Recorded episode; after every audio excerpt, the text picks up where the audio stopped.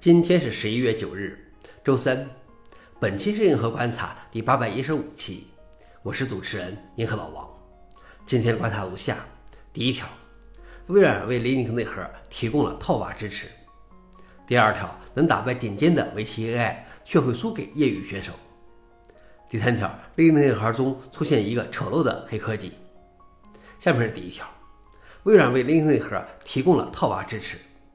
微软提交了一个一百多行的补丁，使 Linux 内核可以在嵌套的微软虚拟化管理程序 MSHV 下运行，即可以在 Hyper-V 虚拟机中运行 Hyper-V 虚拟机。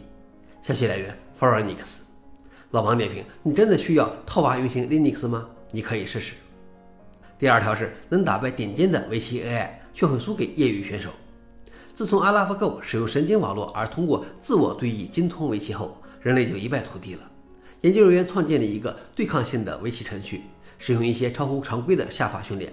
他在与业余棋手的对弈中败北，但是却可以打败一个顶尖的开源围棋 AI 卡塔狗。卡塔狗使用数百万次自我对弈学习围棋，但是仍然不足以覆盖所有可能的情况，留下可利用的漏洞。研究显示，达到人类水平的 AI 往往会犯一些非常奇怪的错误，以让人类感到惊讶的方式失败。消息来源：阿斯泰克尼考。老王点评。不按套路出牌，连 AI 都受不了。最后一条是，Linux 内核中出现一个丑陋的黑科技。安全研究人员在 Linux 主线内核中发现一个已经存在三年的黑科技。Linux 内核会识别以 X 字母开头的进程，并返回不支持原子模式设置的错误。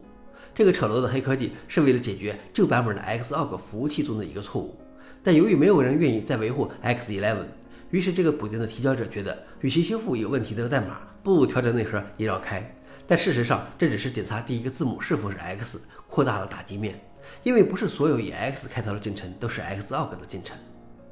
消息来源 f o r e n i x 老王点评：这样丑陋的代码显然会被 Linux 脱袜子、突破口大骂的，不知道怎么样悄悄潜入到内核当中的。